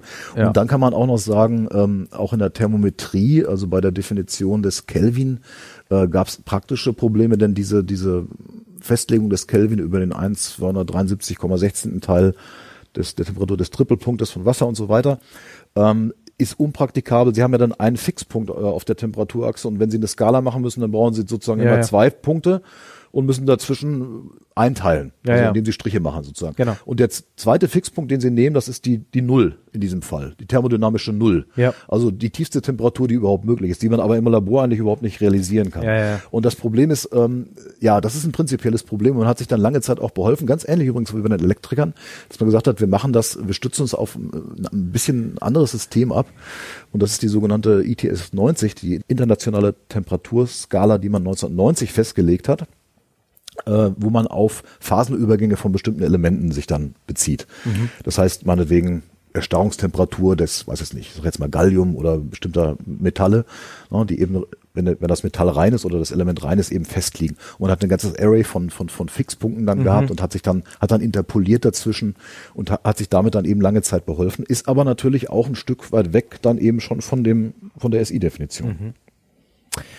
Ähm, wenn man jetzt versuchen würde, so eine, so eine Überschrift zu finden für die Herangehensweise Mhm. der Definition des neuen SI-Systems, Mhm.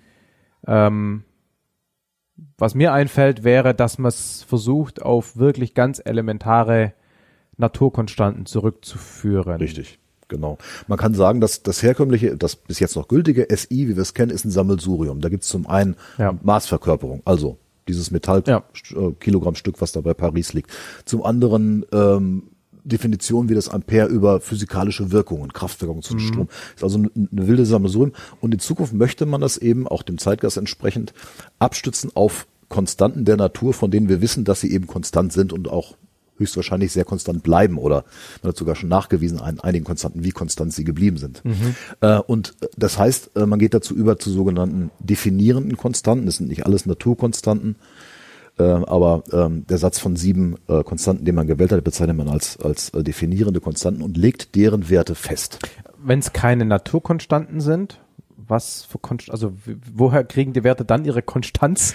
Ja, zum Beispiel ähm, ähm, Naturkonstanten sind ganz sicher die Elementarladung, Ja. also die Ladung, wenn Sie so wollen, eines Elektrons oder die negative Ladung eines Elektrons. Ja, Äh, und auch das Planck'sche Wirkungsquantum. Jo. Das sind ganz tiefe quantenmechanische oder Ja. ja, das sind wirklich Konstanten der Natur. Ja, ja, ja. Ähm, keine Naturkonstante in dem Sinne ist zum Beispiel die Boltzmann-Konstante, denn da hatte ich ja vorhin schon erklärt, das ist der Proportionalitätsfaktor zwischen der mittleren kinetischen Energie eines Gases und der Temperatur. Ein willkürlich festgelegter Faktor, Mhm. Ja. den man damals festgelegt hat. Ist in dem Sinne keine Naturkonstante, weil es eben äh, als Proportionalitätskonstante nur Ja. eingeführt ist. Aber mit welcher Rechtfertigung, also ich muss ja dann, was heißt das? Wenn, wenn das, ich muss ja dann irgendwie anders diese Konstante messen. Ja, genau. Wie, was heißt das oder wie geht man jetzt vor? Ja. Ähm, man einigt sich erstmal auf den Satz der Konstanten, die man braucht. Okay, wel, welche sind das nur noch mal zur Vorstellung her? E, H, Äh, in diesem neuen SI, was dann nächstes Jahr kommt, Ja. wird also verbindlich festgelegt. Der Wert von sieben definierenden Konstanten und das sind äh, zum einen äh, für die Sekunde die Frequenz äh, dieses Hyperfeinstrukturübergangs in diesem Cäsiumatom. Okay, also da wird die Atomuhr quasi zum Standard definiert. Da wird sozusagen, genau, da wird sie, da wird das als normal festgelegt. Genau. Da so Ja. und so viel Hertz. Ne? Ähm, die Lichtgeschwindigkeit im Vakuum, äh, die, äh, wo, Ja. die ist schon festgelegt, Ja. da, da ändert sich sowieso gar nichts Ja. für den Meter letzten Endes dann Ja. hinterher, zusammen mit der Sekunde. Sekunde. Ja. Die Planck-Konstante, also klein h wird festgelegt, der Ja. Wert dafür. Die Elementarladung klein e, ja, die kann man ja also auch messen. Da kommen wir gleich noch zu, ganz Okay. genau. Man muss, man muss das alles messen. Ja. Äh, die Boltzmann-Konstante, äh, abgekürzt K oder KB, also K klein b oft, ähm, letzten Endes fürs Kelvin eben, wie schon gesagt, und die Avogadro-Konstante Ja.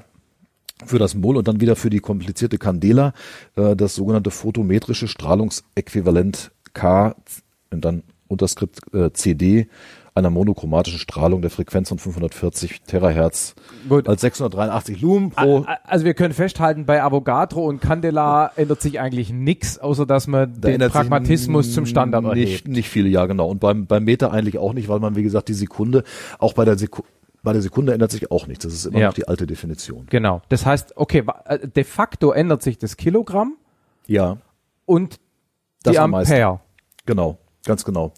Kann man auch kurz zusammenfassen. Das Kilogramm ändert sich äh, drastisch, äh, weil überhaupt nichts, gar keine makroskopische Masse mehr dahinter stehen wird, sondern das Kilogramm wird festgelegt über die Planck-Konstante. Und das ist jetzt etwas, was man als Laie und äh, auch als, als Nichtphysiker ganz schwer verstehen kann. Das, die Planck-Konstante hat die Einheit Joule mal Sekunde, ist die Einheit einer Wirkung, also etwas, was man sich sowieso schon schwer, vorstellen kann. Auch ich als, als, als Physiker kann mir eine Wirkung, eine Wirkung schwer vorstellen. Ja. Bei der Kraft weiß man sofort, was man, das kann man spüren, aber eine Wirkung ist schwierig.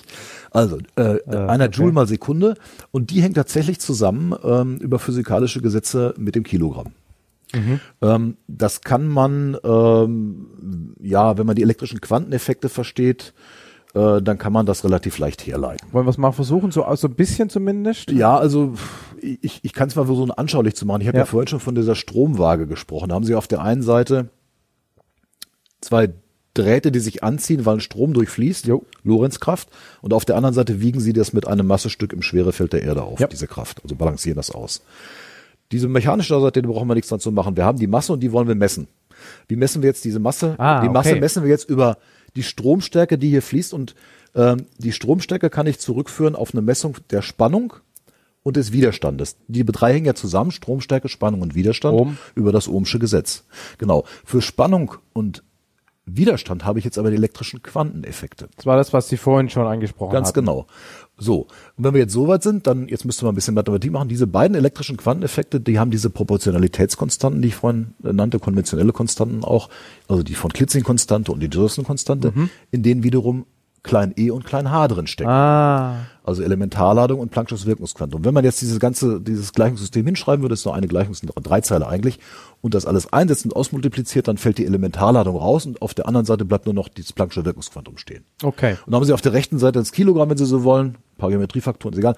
Und auf der anderen Seite haben Sie jetzt äh, die ähm, die Planck, die Planck-Konstante. Das ist interessant. Also die, die, Idee der Stromwaage bleibt eigentlich erhalten. Ja, also so drehen wir jetzt die Schlussfolgerungsrechnung Ja, das rum. ist richtig. Also die, die moderne Wattwaage, so heißt das Experiment übrigens, inzwischen auch Kibbelwaage nach dem Erfinder des Prinzips genannt, ja. Brian Kibbel. Ähm, das ist eine Weiterentwicklung von Herrn Kibbel gewesen, die auf der Stromwaage basierte. Mhm. Er wollte die Stromwaage besser machen und hat dann die Wattwaage entwickelt. Und der, der eigentliche Unterschied zwischen Strom- und Wattwaage ist nur, dass man die Wattwaage in einem dynamischen und dann in einem statischen Modus betreibt. Im, Im, statischen, da haben wir schon drüber gesprochen, da balanciert man einfach die Kräfte aus, also man hält das Gewichtsstück ja, fest. Ja. Und im dynamischen Modus, da bewegt man die, äh, die Spulen auf einer Seite definiert rauf und runter mit einer festen Geschwindigkeit, misst eine induzierte Spannung, die dann eben auftritt und kann auf diese Weise die Geometriefaktoren eliminieren, die vorher zu der Unsicherheit bei der Stromwaage ah. geführt haben. Mhm. Okay, okay, okay, okay. Heißt aber, wenn ich ein Kilogramm in dem neuen System tatsächlich jetzt bestimmen will, also jetzt Stichwort Eichamt oder wenn die Franzosen gucken wollen, ob ihr Stück im Keller, wie mhm. weit das jetzt wegliegt von dem jetzt neu definierten Kilogramm, mhm. dann würde man immer noch eigentlich einen ähnlichen äh, Experimentieraufbau verwenden. Äh, Sie meinen sowas wie die Stromwaage, ja, genau. also, also die Wattwaage, genau. genau es gibt, ja, es, es gibt äh, sogar noch interessant, es gibt da diese beiden Wege. Ähm, das eine ist die Wattwaage, die wir gerade schon bes ja. besprochen hatten, die in der Tat dann in der Zukunft auch äh, ein, ein, eine primäre Realisierung des Kilogramm erlauben wird. Genau. Eben, ne? ja. Über die elektrischen Quanteneffekte. Ja. Also die elektrische Leistung und die mechanische Leistung sind eben korreliert oder sind identisch. Das nutzt man aus. Ja. Äh, auf der anderen Seite gibt's noch das Experiment, was man auch als Avogadro- oder Siliziumkugel-Experiment bezeichnet ähm, was auch äh, ziemlich populär ist und auch ähm, schon häufiger durch die Medien gegangen ist. Das ist ja an der PTB entwickelt worden äh, und ist alternativ dazu. Da wird man, da hat man eine extrem reine Kugel aus hochreinem Silizium ähm, poliert, deren Abmessungen, also genau kennt, Abweichung von der Rundheit sind extrem klein. Ähm, dann kann man ähm, äh, messen ähm, über, über Röntgenstrahlmethoden mehr oder weniger, wie der Gitterabstand der einzelnen Atome ja. in dieser Kugel ist, kann sich letzten Endes die Anzahl der Siliziumatome in dieser Kugel ausrechnen und dann kann, kann man dann über andere sehr genau bekannte Konstanten, ich will jetzt nicht auf, auf die Einheiten eingehen, äh, sich ausrechnen, wie schwer diese Kugel ist. Und das ist tatsächlich jetzt auch eine atomare Rückführung, wenn Sie so wollen, auf die Masse eines Siliziumatoms. Aber es ist nicht konform mit der Definition hier. Doch, weil wenn Sie die Mathematik dadurch exerzieren, das ist dann noch, noch ein bisschen komplizierter und kann ich jetzt auch nicht einfach in drei Worten okay. darstellen, ja. dann ist auch das nur über die Planck-Konstante definiert. Okay. Und das ist vielleicht ein portableres Experiment als die Stromwaage, Fragezeichen. Äh, da kann man sich wirklich. drüber streiten, ja. das hat beides seine Vor- und Nachteile. Ja. Diese Siliziumkugel herzustellen, die ist zum Beispiel auch sehr kompliziert, denn zum einen müssen sie wenn Sie es ganz gut machen wollen, müssen Sie Iso isotopenreines Iso ja, ja, Iso ja, 28 nehmen. Ja. Das wird zentrifugiert, zu, zentrifugiert hergestellt. Das kommt aus Russland. Das sind große internationale Konsortien, die damit beschäftigt sind, nur dieses Material, dieses Rohmaterial zu liefern. Da müssen Sie die Kugel extrem genau polieren und vermessen, wie, wie, wie unrund oder wie rund die eben ist. Ist also auch praktisch ähm, mit einigem Aufwand verbunden. Und dann müssen Sie natürlich auch hoffen, dass äh, sich diese Siliziumkugel, wenn die da so liegt, genauso wie das internationale Kilogramm-Prototyp, dass die sich im Laufe der Zeit nicht verändert. Da können sich ja Adsorbate drauf ablagern, das heißt, die könnte dann schwerer ja, werden oder wenn man die zu hart anfasst, könnte was rausbrechen und dann wird die leichter. Ja. Dann haben sie ein ähnliches Problem. Ja, ja. Aber sie können, das ist jetzt der Vorteil, eben weil sie diese Vorschrift haben, weil sie genau wissen, wie sie es wiederherstellen können. Sie können es jederzeit, ah, auch wenn es mal runterfällt oder, oder wenn, wenn in einem James Bond Film wäre das ein gutes Motiv. Ein ganz großer Bösewicht klaut das Kilogramm-Prototyp aus, ne, ja. aus dem Tresor bei Paris, dann ist es weg und dann weiß man wirklich nicht mehr, wie groß das Kilogramm ist. Ja. Kann man jetzt so ganz lapidar sagen. Naja. Es gibt aber Kopien davon. Klar. In Klammern. Logisch. ähm, aber das ist eben vermieden dadurch, dass man eben eine Vorschrift hat, wie man eben diese Siliziumkugel herstellt. Ja, ja, ja. Ich meine, was das natürlich so, um jetzt mal äh, Advocatus Diaboli zu spielen, ähm, man entfernt sich nur so ein bisschen von der Intuition. Also insbesondere, weil die Masse des Kilogramm jetzt nicht mehr über eine äh, man könnte zum Beispiel auch sagen, man nimmt irgendwie x Anzahl von Protonen, da weiß man auch, was Ja, die wiegen, ja. und definiert das Kilogramm darüber. Ja, das ist Das wäre jetzt zumindest mal eine masseartige ja äh, richtig. Mechanismus. Warum Ja. tut man das nicht? Äh, man hat es ja bei der Siliziumkugel, im Prinzip hat man ja da sowas. Man hat eine, Ja, okay. eine, eine genau, man, man weiß, Silizium-28-Atome sind überall im Universum gleich. Und wenn man die abzählen kann, dann kann man auch, also in dieser Kugel, dann kann man eben daraus auch einen makroskopischen Körper herstellen. Ja. Ähm, wenn man die Konstanten E und H festlegt, hat man im Prinzip alles im Griff, was man braucht. Ja. Oder H festlegt Ja. für, für das. Na, also für, für die Wattwaage brauchen Sie Ja. E und H. Ja, da ja. brauchen Sie wegen von Klitzing und Josephson-Effekt, da steckt beides E und H drin, brauchen Sie E und H. Und äh, ja, dann, dann hat man das. Und warum man letzten Endes das genommen hat und keinen anderen, denke ich mal, hat auch wieder rein praktische Gründe. Diese Experimente sind sehr weit entwickelt, also das Wattwagen-Experiment und das Avogadro-Experiment mit der Siliziumkugel. Äh, und ähm, die beherrscht man. Und der Aufbau eines einer makroskopischen Masse aus anderen mikroskopischen äh, ist schwierig, kann ich mir schwer vorstellen. Und hat, ist das wahrscheinlich der praktische Grund, weswegen man es nicht gemacht hat. Was nützt einem eine idealisierte Definition, wenn man sie nicht hinterher umsetzen kann? Naja.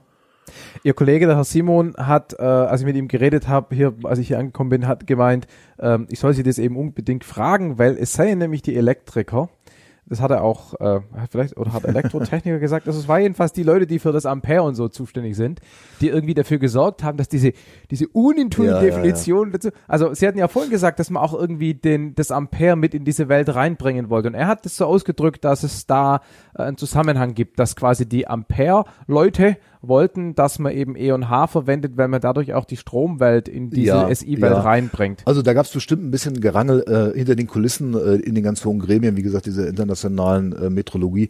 Äh, Wie das jetzt genau gelaufen ist, kann ich nicht sagen, aber man hat hier mit diesem konsistenten Satz, in dem auch E und H eben drin sind, ähm, äh, definierende Konstanten gefunden, die auch in der, nicht nur in der, in der in der, in der Messwelt der Massemetrologen, sondern auch gerade in der Elektrizitätswelt eben sehr, sehr weit führen und sehr viel, sehr sinnvoll sind, sagen wir mal Ja. so. Und es gibt eben auch eine Menge, eine Menge elektrische Messungen. Also die elektrische Messtechnik ist eben Ja. Äh, eine, äh, letzten Endes wird in der modernen Welt, wenn Sie so mal überlegen, fast jede Messung zum Schluss auf eine elektrische Messung Das ist der. Punkt, ne? Weil Messtechnik ist immer irgendwie Analog- und Digitaltechnik, weil alles irgendwie in den Computer rein Ja, muss. also ne? das ist in der Tat so, ja. Früher hat man eben die Temperatur gemessen mit einem Quecksilberthermometer oder Alkoholthermometer.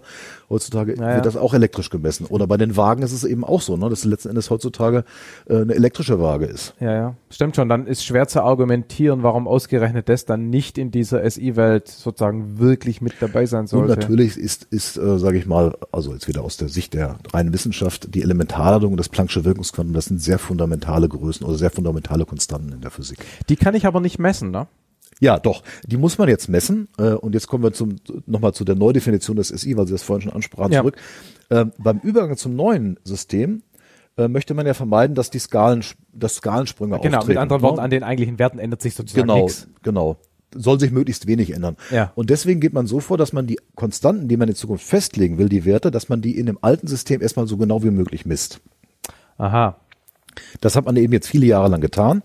Also Experimente sind gelaufen, wo man zum Beispiel die Boltzmann-Konstante sehr genau gemessen hat, so genau wie noch nie zuvor. Ähm, Die Elementarladung ist ein Spezialfall, die wird nämlich immer abgeleitet über Ausgleichsrechnungen von einem internationalen Gremium aus ganz vielen anderen Experimenten, die miteinander verkoppelt dann einen Wert für die Elementarladung liefern.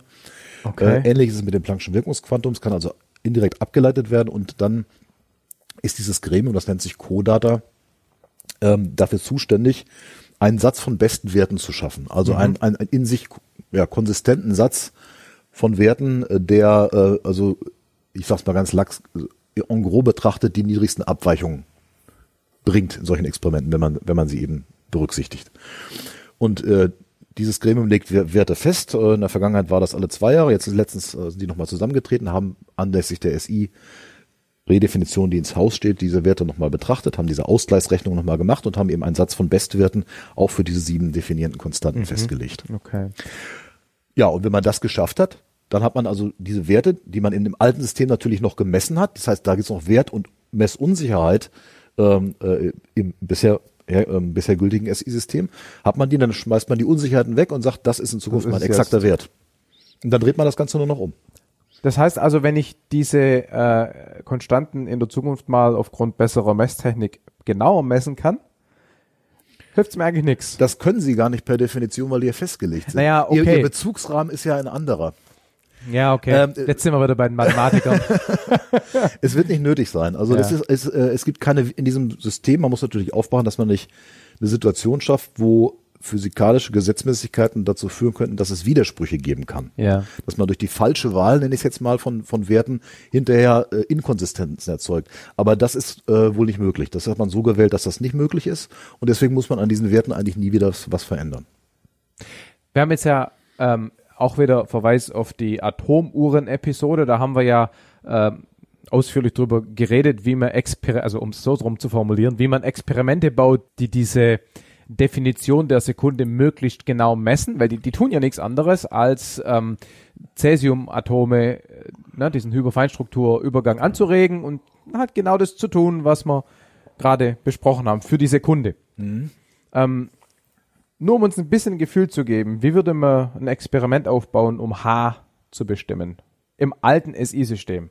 Also wir haben ja gerade gesagt, wir müssen es festlegen, um dann, äh, also wie, wie, wie mache ich das? Äh, da, da muss ich jetzt ähm, äh, nicht nur nachdenken, sondern wahrscheinlich sogar in der Literatur ähm, äh, nachsehen, denn der Wert für H ähm, kommt aus, meine ich, aus unterschiedlichsten Experimenten, aus unterschiedlichsten Feldern ähm, Okay. der, der Physik, die man sozusagen so miteinander verquickt, dass da ein, ein, ein Bestwert raus Okay, also auch werden kein einzelner, eins, So, ja. man könnte natürlich sagen, okay, definiert ist ja letzten Endes äh, das Planck'sche Wirkungsquantum à la Planck, also Quantenhypothese 1900, ähm, als dieser Proportionalitätsfaktor, zw- der bei einem Photon eine Rolle spielt, das Photon, was aus einem Elektron rauskommt, Ja. also die Strahlungsquant, das ist der Proportionalitätsfaktor zwischen der Frequenz und der Energie. und der Energie. ja. Äh, solche Experimente kann man natürlich machen. Äh, aber äh, ob man die Energie dann so genau messen kann und wie man das tut, weiß ich nicht. Ja. Äh, da, an der Stelle ist es dann wieder schwierig. Aber H ist, spielt eben auch eine Rolle in anderen Bereichen der Physik, der, der Atomphysik zum Beispiel ist es verknüpft mit der Feinstrukturkonstanten. Mhm. Das ist eine ganz elementare, ganz wichtige Konstante, weil diese Konstante nämlich keine Einheit hat. Eine Konstante, die keine Einheit hat, ist in jedem Einheitensystem die gleiche, die gleiche Größe.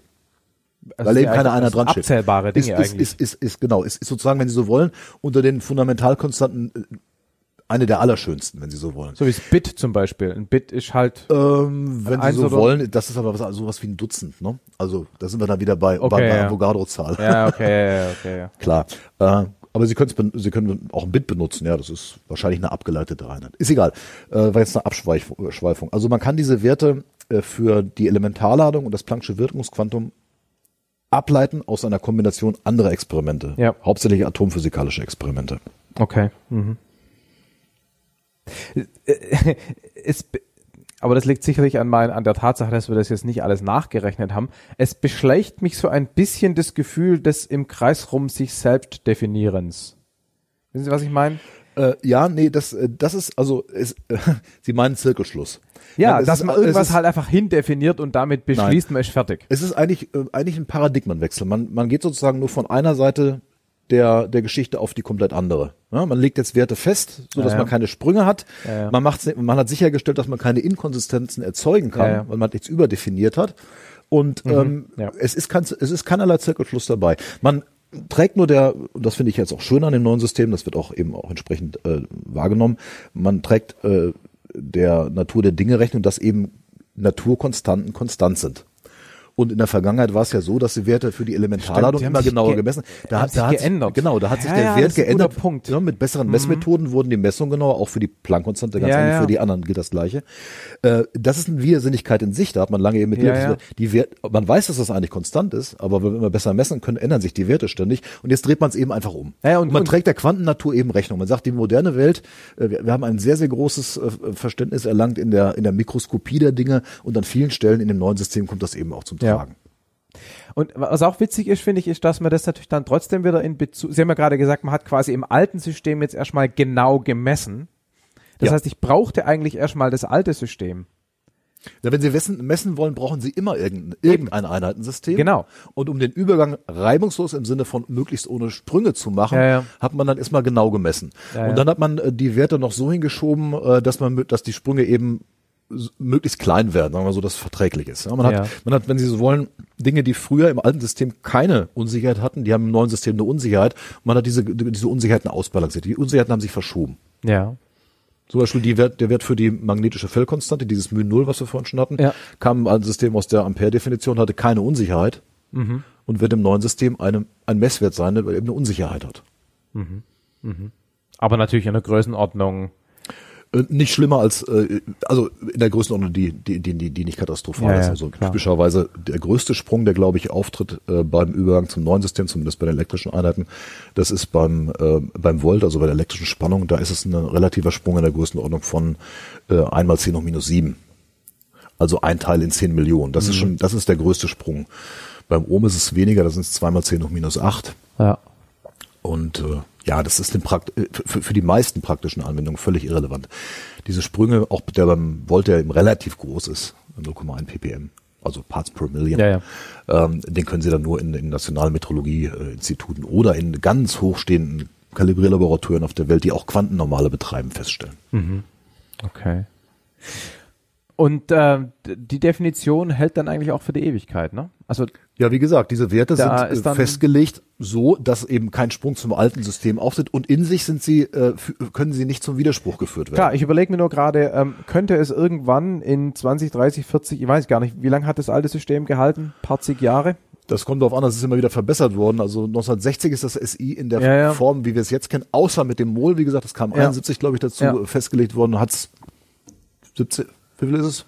70 bis 18, ja, 50 Jahre. 50, ja. Ähm, jetzt könnte ja sein, dass man in 30 Jahren irgendwie einen Durchbruch ähm, findet bei der Messung einer dieser Konstanten. Jetzt kann man natürlich sagen, interessiert nicht, weil, habe ich verstanden, ist ja so definiert. Man misst die ja gar nicht mehr. Äh, Sie können die gar nicht mehr messen. Sie können höchstens noch ein Experiment machen, wo Sie diese, die physikalischen Gleichungen, in denen diese Konstanten drin sind, eventuell so gemeinsam auftauchen, dass Sie dann hinterher einen Widerspruch feststellen äh, bei einer Messung. Stimmt. Aber das neue System ist so gemacht, dass das eben nicht geht. Genau, das genau, genau. Ich habe mir gerade selber widersprochen. Ich habe quasi selber gerade in mich einen Widerspruch eingebaut. Ich habe ja erst begonnen mit der Hypothese, das neue System ist so definiert, dass ich es nie wieder anpassen muss, weil es ja eben per Definition so ist, wie es ist. Und dann habe ich nochmal angesetzt und gesagt, es kann ja aber sein, dass wir in 50 Jahren Richtig. irgendwas noch genauer messen können und dann gemeinsam beschließen, dass wir diese Definition jetzt nochmal verfeinern. Ja, das ist wohl nicht möglich. Also wie gesagt, Genau. weil, weil die, die, die konstanten Werte selber nicht zum Widerspruch kommen. Also die Kunst bei der Auswahl dieser Konstanten lag nicht so sehr darin, die Werte festzulegen. Die Werte festzulegen hat, die hat man so gemacht, dass keine Sprünge auftreten zum alten Ja, System. ja, genau, ja. Aber die Auswahl muss eben so erfolgen, dass man keine Widersprüche erzeugen kann. Mhm. Äh, Man hätte auch äh, dumme, äh, jetzt überlege ich gerade nach einem Beispiel, zum Beispiel, es gibt ja einen Zusammenhang zwischen Energie ist Masse mal Lichtgeschwindigkeit zum Quadrat. Jo. Die Lichtgeschwindigkeit ist festgelegt, schon, Ja. schon ganz lange. Ja.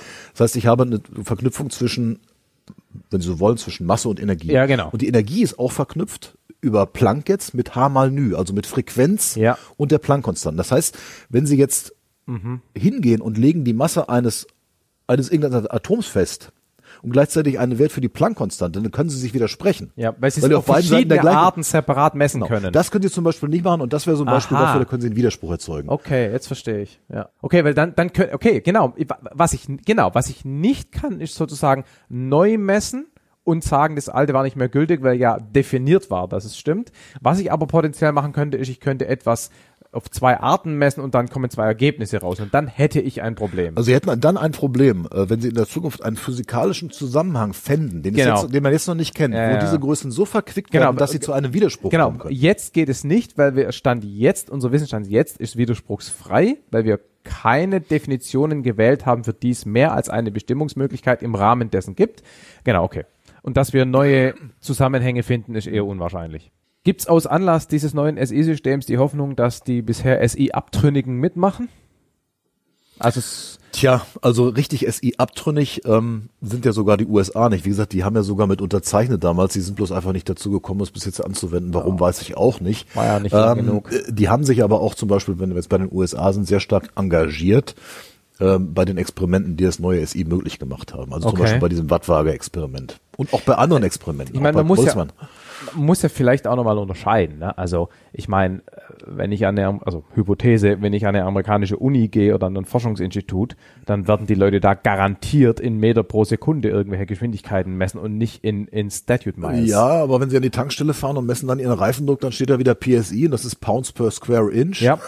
Aber ich glaube, was ich damit sagen wollte, man muss vielleicht dann nochmal unterscheiden zwischen äh, der Verwendung von Einheiten in einem wissenschaftlichen Umfeld versus im Alltagsgebrauch. Ja. Und jetzt hat die PDB sicherlich zum Beispiel auch den, natürlich den Anspruch über ihre Aufsicht der Eichämter auch für die Real World sozusagen relevant zu sein. Ja, natürlich. Aber da sind ja Präzisionen sozusagen vollkommen wurscht. Also verglichen mit den hoch minus 10, 20, die, Ja, die- ja, ist ja. na? also und ich glaube, da ist glaube der Unterschied in Amerika. Ne? Also im Alltag, wo Präzision vielleicht nicht so wichtig ist, kommen diese anderen Einheiten zum Einsatz, aber im zum Beispiel wissenschaftlich oder ex Physik-experimentellen Umfeld, wo Präzision wichtig ist, werden die ja trotzdem SI verwenden. Also ich würde das unterscheiden. Es gibt ähm, äh, die, der Begriff des SI-Systems oder die Verwendung des SI-Systems, der sorgt nicht automatisch für höhere Präzision. Sie können auch in einem anderen Einheitensystem genauso präzise messen. ja, aber dann habe ich immer die Umrechnung und da kann man Sie potenziell immer, Fehler Sie können, machen. Sie können es immer umrechnen. Das eine Ja, sind klar. sozusagen gesellschaftliche Konventionen, die sind so festgelegt, weil man eben sozusagen immer von der gleichen Länge reden will, wenn man Ja, ja. das und das sagt.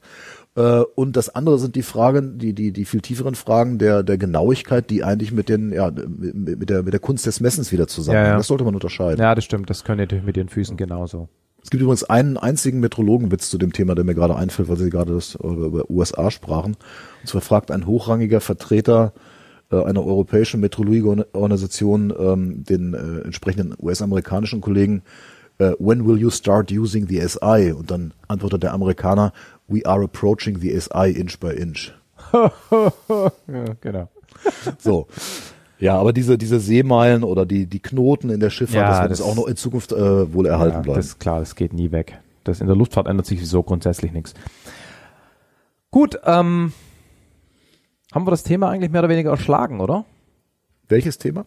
Ich glaube, es ging um SI-Einheiten. Das ganze Thema, meinen Sie. Der- Was habe ich denn denke, vergessen zu fragen an der Stelle? Nee, ich habe, äh, ähm, ja, ich denke eigentlich, das war schon relativ erschöpfend, was wir hier ja, ich, ich hatte noch die eine Frage, ob es noch andere offizielle Einheitensysteme gibt, wie zum Beispiel das BIT. Also zum Beispiel die, das BIT ist ja die Einheit der Information, Mhm. ne? also 0, 1, ja, nein. Äh, und dann gibt's ja da auch die Tatsache, dass ein Kilobyte ja nicht 1000, sondern 1024 sind. Äh, das lebt sozusagen neben dem SI-System. Mhm. Das lebt ne? neben dem SI-System. Das würde ich auch so sagen. Man weiß, wie man das übereinander umrechnen kann, beziehungsweise es gibt Definitionen dafür, dass eben mit dem, mit dem Byte, wie Sie sagen, dass es eben nicht, äh, also mit dem Kilobyte, dass es eben nicht 1000 Bits sind, sondern Ja. 1024, äh, lebt daneben, hat mit dem SI nichts zu tun. Weltweit gibt es nur ein verbindliches System, wenn Sie so wollen, Mhm. was aber auch verbindlich in dem Sinne ist, dass Sie es akzeptieren oder nicht akzeptieren, siehe Amerika. Ja. Und das ist das SI. Ja. Ja. An was arbeiten Sie? Sie haben irgendwie vorhin Quanten, Elektro, Ja, elektrische Quantenmetrologie, also äh, wir Was heißt, arbeiten äh, genau. äh, wir arbeiten ganz äh, eng an der Entwicklung von von Messverfahren, die sich auf diese beiden schon genannten elektrischen Quanteneffekte abstützen. Okay. Und hier auf den Quanten-Hall-Effekt für das Ohm, also für die für den elektrischen Widerstand äh, und den Josephson-Effekt äh, für das Volt, also für die elektrische Spannung. Erzählen Sie da noch ein paar Minuten drüber, dann haben wir das nämlich auch von uns betrachtet, also wie man diese beiden jetzt sehr, sehr grundlegenden Konstanten oder äh, Effekte experimentell in den Griff kriegt. Ja, also fange ich historisch einfach an. Klar. 1969 hat äh, Brian Josephson, das ist ähm, ein Engländer, Theoretiker, entdeckt, äh, dass ein besonderer Effekt auftritt in sogenannten supraleitenden Tunnelkontakten. Jetzt fällt schon wieder ein neues Wort, Supraleitung und. Supraleitung ist klar. Tunnelkontakt. Tunnelkontakt ist schwieriger. Supraleitung ist klar. Das Naja. ist also der Effekt, wenn der Widerstand verschwindet Genau. bei tiefen Temperaturen. Da hatten wir erst kürzlich drei Stunden lang eine Episode dazu. Hervorragend, dann passt das ja ins Bild.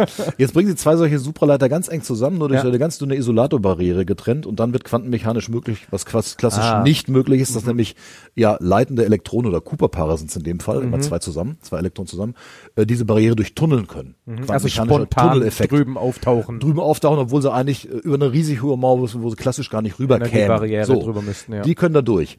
Und wenn Sie dieses Tunnelelement äh, jetzt auch noch mit einer Mikrowelle bestrahlen, der Frequenz F, dann können, dann fällt über diesen beiden Kontakten, also über diesen beiden Supraleitern, eine Spannung ab. Und diese Spannung ist quantisiert. Und zwar ähm, ist die Spannung proportional zu der Frequenz dieser Mikrowelle, die Sie draufstrahlen, und zu äh, dem Reziproten der sogenannten äh, Josephson-Konstanten. Und die Josephson-Konstante ist nichts anderes als 2 mal E durch H. Also zweimal Elementarladung geteilt durch Planck'sches, Wirkungsquantum.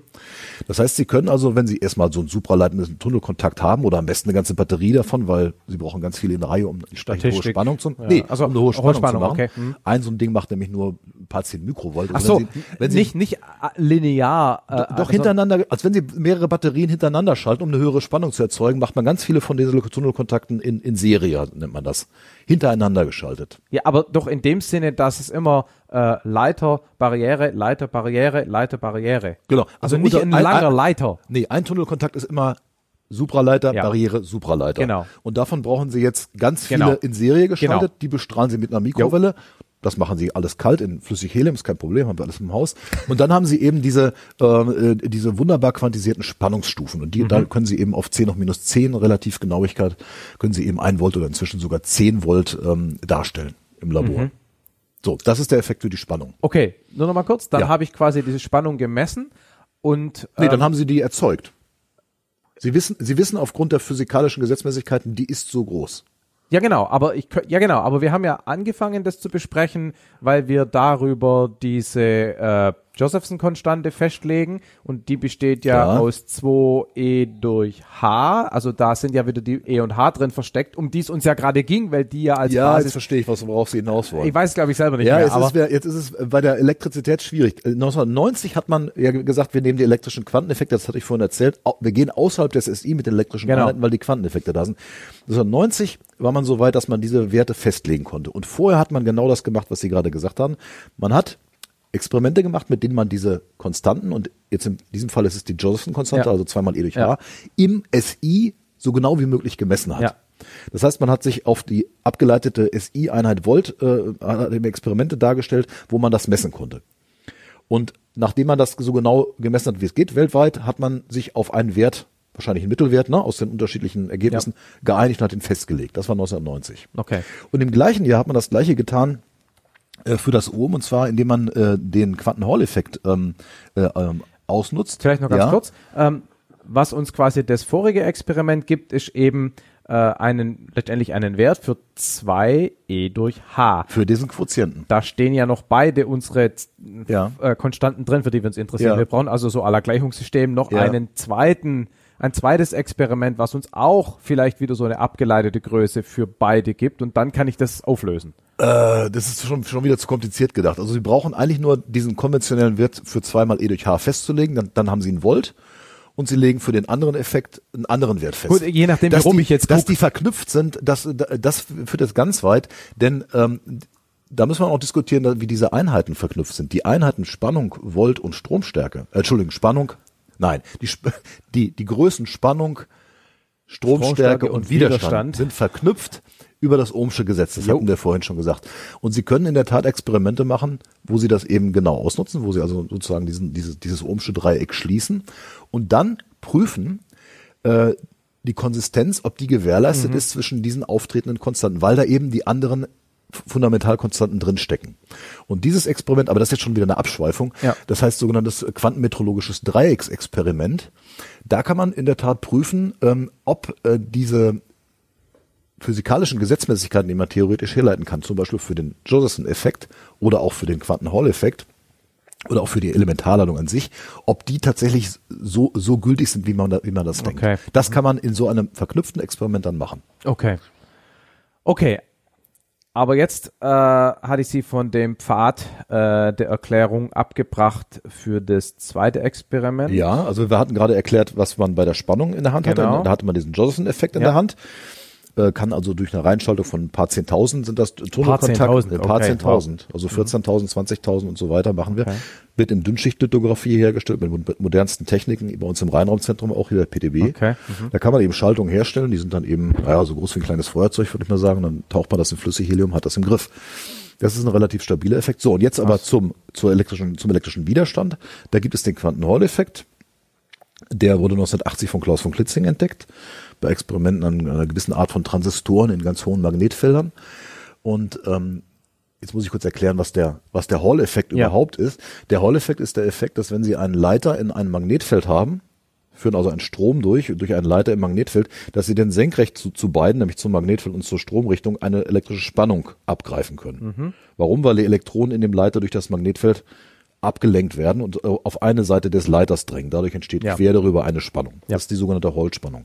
Ja. Die ist beim klassischen Hall-Effekt von Edwin Hall entdeckt im, im, im 19. Jahrhundert. Beim klassischen Hall-Effekt ist diese, dieser dieser, dieses, dieser Quotient aus der Spannung und dem Strom, also der Hall-Widerstand, das ist nämlich ein Widerstand von der Größe, proportional zum Magnetfeld. Das heißt, wenn Sie den Hall-Widerstand auftragen über dem Magnetfeld, kriegen Sie eine Gerade. Beim Quanten-Hall-Effekt Man misst zum Magnetfeld im Übrigen. Richtig? eine Hall-Sonde, ganz Genau, eine genau. Hall-Sonde. Das- Hall-Sonden benutzt man genauso. Da Genau. dreht man es dann genauso wieder um. Genau. Ne? Man, man Genau. kennt den, den, den, Faktor Genau. und sagt, daraus kann ich dann auch eben Genau. äh, das Magnetfeld ermitteln, Ja. in dem sich das befindet. Genau. Und beim Quanten-Hall-Effekt ist es jetzt so, dass der Leiter ein ganz spezieller Leiter ist, denn dieser Leiter ist ein Leiter, in dem sich die Elektronen nur in einer Fläche bewegen können. Mhm. Und zwar in einer inneren Grenzfläche. Man, man zwingt die Elektronen dazu, dass sie sich an einer inneren Grenzfläche befinden und können sich dann nur noch in einer Ebene bewegen. Mhm. Das ist ein sogenanntes zweidimensionales Elektronengas. Und wenn man das jetzt äh, als Leiter in, in ein Magnetfeld bringt, dann ist es bei ganz hohen Magnetfeldern so, dass dieser Hall-Widerstand aus Quotient aus Spannung und, und Strom nicht mehr linear ansteigt, sondern dass es immer Plateaus gibt zwischendurch. Das heißt, der wird über bestimmten Magnetfeldbereichen konstant. Und jetzt können Sie schon raten, wie es weitergeht. Die, die Größe dieser Widerstandswerte, die ist wieder verknüpft mit, mit Fundamentalkonstanten. Ja, weil, also wenn was konstant und Stufen hat, klingt es immer irgendwie Das nach klingt schon sehr fundamental. Hat Herr von. Klitzing, genau. Also ich auch 1980 auch gedacht, als er nachts im Labor in Grenoble, da gibt's immer die Geschichte, wo er dann saß. Wo, ah, in Grenoble war der. Es war in Grenoble am ES Hochmagnetfeldlabor. Am ESRF oder wo? Äh, ich, ich weiß nicht genau, wie die, wie der, die Ja. Abkürzung ist, aber Egal, ja, äh, da war es jedenfalls in einer, in einer Nacht und äh, er hat dann auch sofort erkannt, dass das was Fundamentales ist, hat sogar noch bei der PTB hier angerufen, ähm, bei einem Kollegen, der inzwischen pensioniert ist, weil er eben erkannt hat, dass da eine Größe ist, die die Einheit eines elektrischen Widerstandes hat und quantisiert ist. Ja. Dem ist sofort klar gewesen, weil Herr von Klitzing, also wie gesagt, der Entdecker, ziemlich da, nicht, äh, dicht an der Metrologie immer war, dass das für uns interessant sein könnte, Mhm. hat sich da vergewissert. Und dann eben auch fünf Jahre später den Nobelpreis dafür. Ja, ja, bekommen. genau. Mhm. Wobei es da noch verkauft worden ist in dieser ursprünglichen Publikation als neue, äh, eine eine neue Methode zur Bestimmung der Feinstrukturkonstanten. Das ist nämlich genau jetzt wieder der Punkt, den ich vorhin schon sagte. Was war nochmal die Feinstrukturkonstante? Das ist ein ganz Grund, das ist dieser, dieser einheitenlose, ganz, ganz ja. grundlegende Größe, die wir vorhin schon angesprochen hat aus der Atomphysik. Und da steht auch dieser Quotient aus E und H drin. Genau der gleiche, also genau der gleiche, wenn Sie so wollen, Quotient, wie der auch in dieser von Klitzing-Konstanten Ja. drin steht. Und ähm, das ist eine Anekdote, also der, der Herr von Klitzing hatte damals, nachdem er diese Entdeckung gemacht hat, zuerst Manuskript eingereicht bei einem Verlag, den Namen muss ich jetzt ja nicht nennen, äh, und hat, äh, glaube ich, äh, nur rekurriert auf böse. eine neue Methode zur quantisierten oder zur Bestimmung eines quantisierten Widerstandes oder Ja. so ähnlich, also Ja. mit starkem metrologischen Charakter, anwendungsmetrologisch, und das war irgendwie als nicht nicht fundamental genug angesehen worden, abgelehnt worden. Und dann hat er nur den Titel geändert und gesagt, neue Methode zur, Be äh, zur Bestimmung der Feinstrukturkonstante. Und Ja. das ist das Papier, was eben die Nobelpreis Ah, cool, okay. Eine Frage noch. Was ich nicht ganz verstanden habe, von wie, wie sich jetzt dieses Experiment mit der quantifizierten, mit dem quantifizierten Widerstand, Ja. wo war jetzt nochmal der Bezug zur Definition von Ampere in der neuen Welt? In den, im, Im neuen SI werden die Werte für die Elementarladung, also klein e, und für h festgelegt. Ja. Und diese beiden Fundamentalkonstanten sind auch drin in diesen Proportionalitätskonstanten für die beiden Quanteneffekte. Bei dem Johnson habe ich schon gesagt, zweimal e durch h. Genau, Und, und- die von Klitzing-Konstante, das ist h durch e Quadrat. Ah, okay, das hat, glaube So, ich, und da gefehlt. kommt es zusammen. Ja. Und jetzt ganz zurück zu der Wattwaage. Am Anfang hatte ich ja gesagt, man kann die Stromstärke in diesen Spulen äh, ausrechnen über, naja, über Spannung und Widerstand. Ja. Wenn Sie das jetzt einsetzen, einmal h durch e Quadrat, einmal zwei, zweimal e durch h, äh, dann fällt eben das e raus. Ja, das ja. müssen wir jetzt kurz ausixen, aber ja. das ist aus dem Umstellgesetz wird das sofort. Und dann bleibt nur das h stehen und dann messen Sie das h, äh, die Masse in Einheit von h tatsächlich, also von Okay. der Planck'schen Konstante. cool. Und deswegen ist es wirklich ein ganz äh, wichtiger Zusammenhang zwischen der ja, elektrischen Quantenmesstechnik und, und, und der makroskopischen Massenmesstechnik da. Es war ganz, ganz witzig. Ähm, ähm, zum Abschluss vielleicht. Ähm, als der, als ich vorhin mit Herrn Simon geredet habe, da, da klang das so, ein, also da hat es bestimmt nicht ernst gemeint, aber es klang so ein bisschen so, ah, da haben sich die komischen Elektriker wieder durchgesetzt und haben ihren Kram in die, in die Welt der makroskopischen Massen und so und jetzt versteht's keiner mehr. Aber eigentlich ist es ja cool, dass man sozusagen die, die makroskopische Massenwelt jetzt zusammenbringt mit elektrischen Ja. Phänomenen. Nicht Ja. nur, wenn wir, wie wir vorhin schon gesagt haben, die Messtechnik immer elektrisch ist, sondern einfach ganz generell. Das ist eigentlich ein- eine schöne Unification. Es ist so cool, wie Sie sagen, so wie so cool wie ästhetisch, wie aber auch unanschaulich. Und das ist in der Unanschaulich, Tat, genau. muss man sagen, wenn man dann denkt, wie man in Naja. Zukunft den, den Schülern, meine ich mal in der Schule, weiß ich nicht, Oberstufe äh, Physik beibringen will, Ja. äh, wie das Kilogramm definiert ist, Ja, ja. dann äh, brauchen Sie mindestens einen dreistündigen, äh, ach wenn, wenn es überhaupt heißt, äh, Vorkurs, um den klarzumachen, wie das zusammenhängt. Gut, auf der anderen Seite die Aussage, keine Ahnung, da steht so ein Ding in Paris im Keller rum, ist, Ist ja genau- ist auch unbefriedigend. Ja, Sie können in Zukunft auch sagen, äh, ein Kilogramm ist das, was, was die PDB an uns weitergibt. Das wäre das wäre die ganz freche Antwort. Genau, genau. Das stimmt übrigens auch. Gut, haben wir's erledigt. Vielen Super. herzlichen Dank. Gern geschehen. Hat Spaß gemacht. Ja. Gut, das war's. Vielen Dank, Hans-Jörg Scherer. Ähm, spannendes und angenehmes Gespräch. Bedanke mich auch noch bei Jens Simon und Karin Konring, beide von der PDB äh, Öffentlichkeitsarbeitsabteilung, die mir beim Organisieren hier geholfen haben. Ansonsten hoffe ich, dass es euch gefallen hat. Äh, lasst es mich wissen. Und äh, ja, äh, bin immer noch erkältet. Fass mich immer noch kurz. Bis in zwei Wochen. Ciao.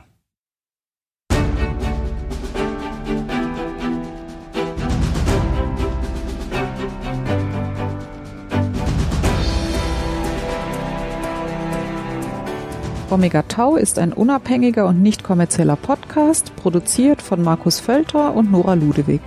Ihr findet uns im Netz unter omegataupodcast.net und auf Facebook, Google Plus und Twitter jeweils unter dem Namen Omega Tau Podcast. Wir freuen uns über euer Feedback. Dazu erreicht ihr uns entweder durch Kommentare zu den Episoden auf der Webseite, durch die sozialen Netzwerke oder per Mail unter feedback at omegataupodcast.net. Omega Tau ist lizenziert unter der Creative Commons Lizenz Namensnennung nicht kommerziell keine Bearbeitung 3.0. Ihr dürft die Episoden also beliebig weiterleiten, dürft sie aber nicht kommerziell verwenden und ihr dürft auch keine veränderten Versionen verbreiten. Zitate sind in Ordnung, gebt dann bitte die Quelle omegataupodcast.net an. Details zur Lizenz finden sich unter creativecommons.org. In diesem Sinne, bis bald!